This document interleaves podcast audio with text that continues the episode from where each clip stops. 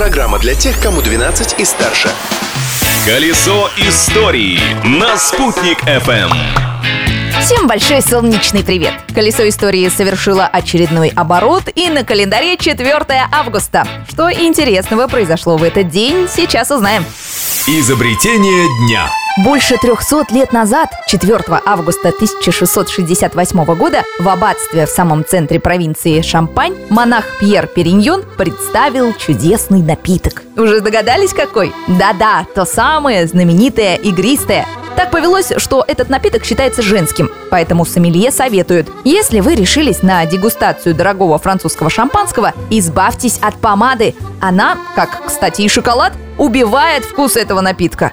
Событие дня. Из Франции перенесемся в Лондон. 4 августа 1777 года там состоялось первое в Европе цирковое представление. На круглой арене в этот день выступали наездники на лошадях. Организовал представление отставной старший сержант Филипп Эстли. За это его называют отцом современного цирка.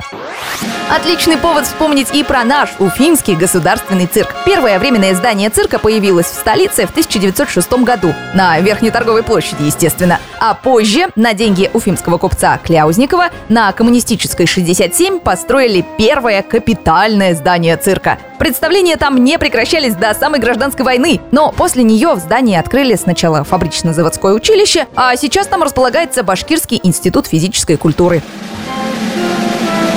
Привычное нам здание Уфимского государственного цирка на проспекте Октября открылось лишь в 1968 году выступлением матери Терезы. Так в шутку называли знаменитую дрессировщицу Терезу Дурову. Личность дня. И еще одну личность не можем мы оставить без внимания сегодня. 4 августа 1901 года родился американский джазовый музыкант Луи Армстронг.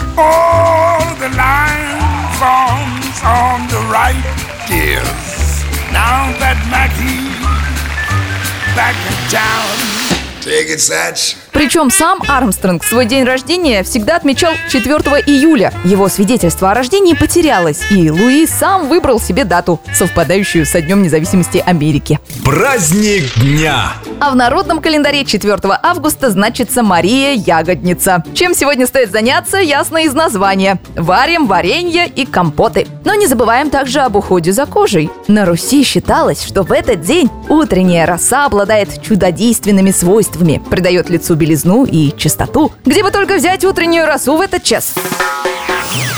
А вот новые истории из истории я, Юлия Санбердина, точно найду для вас завтра в то же время. Ведь прошлым нельзя жить, но помнить его необходимо.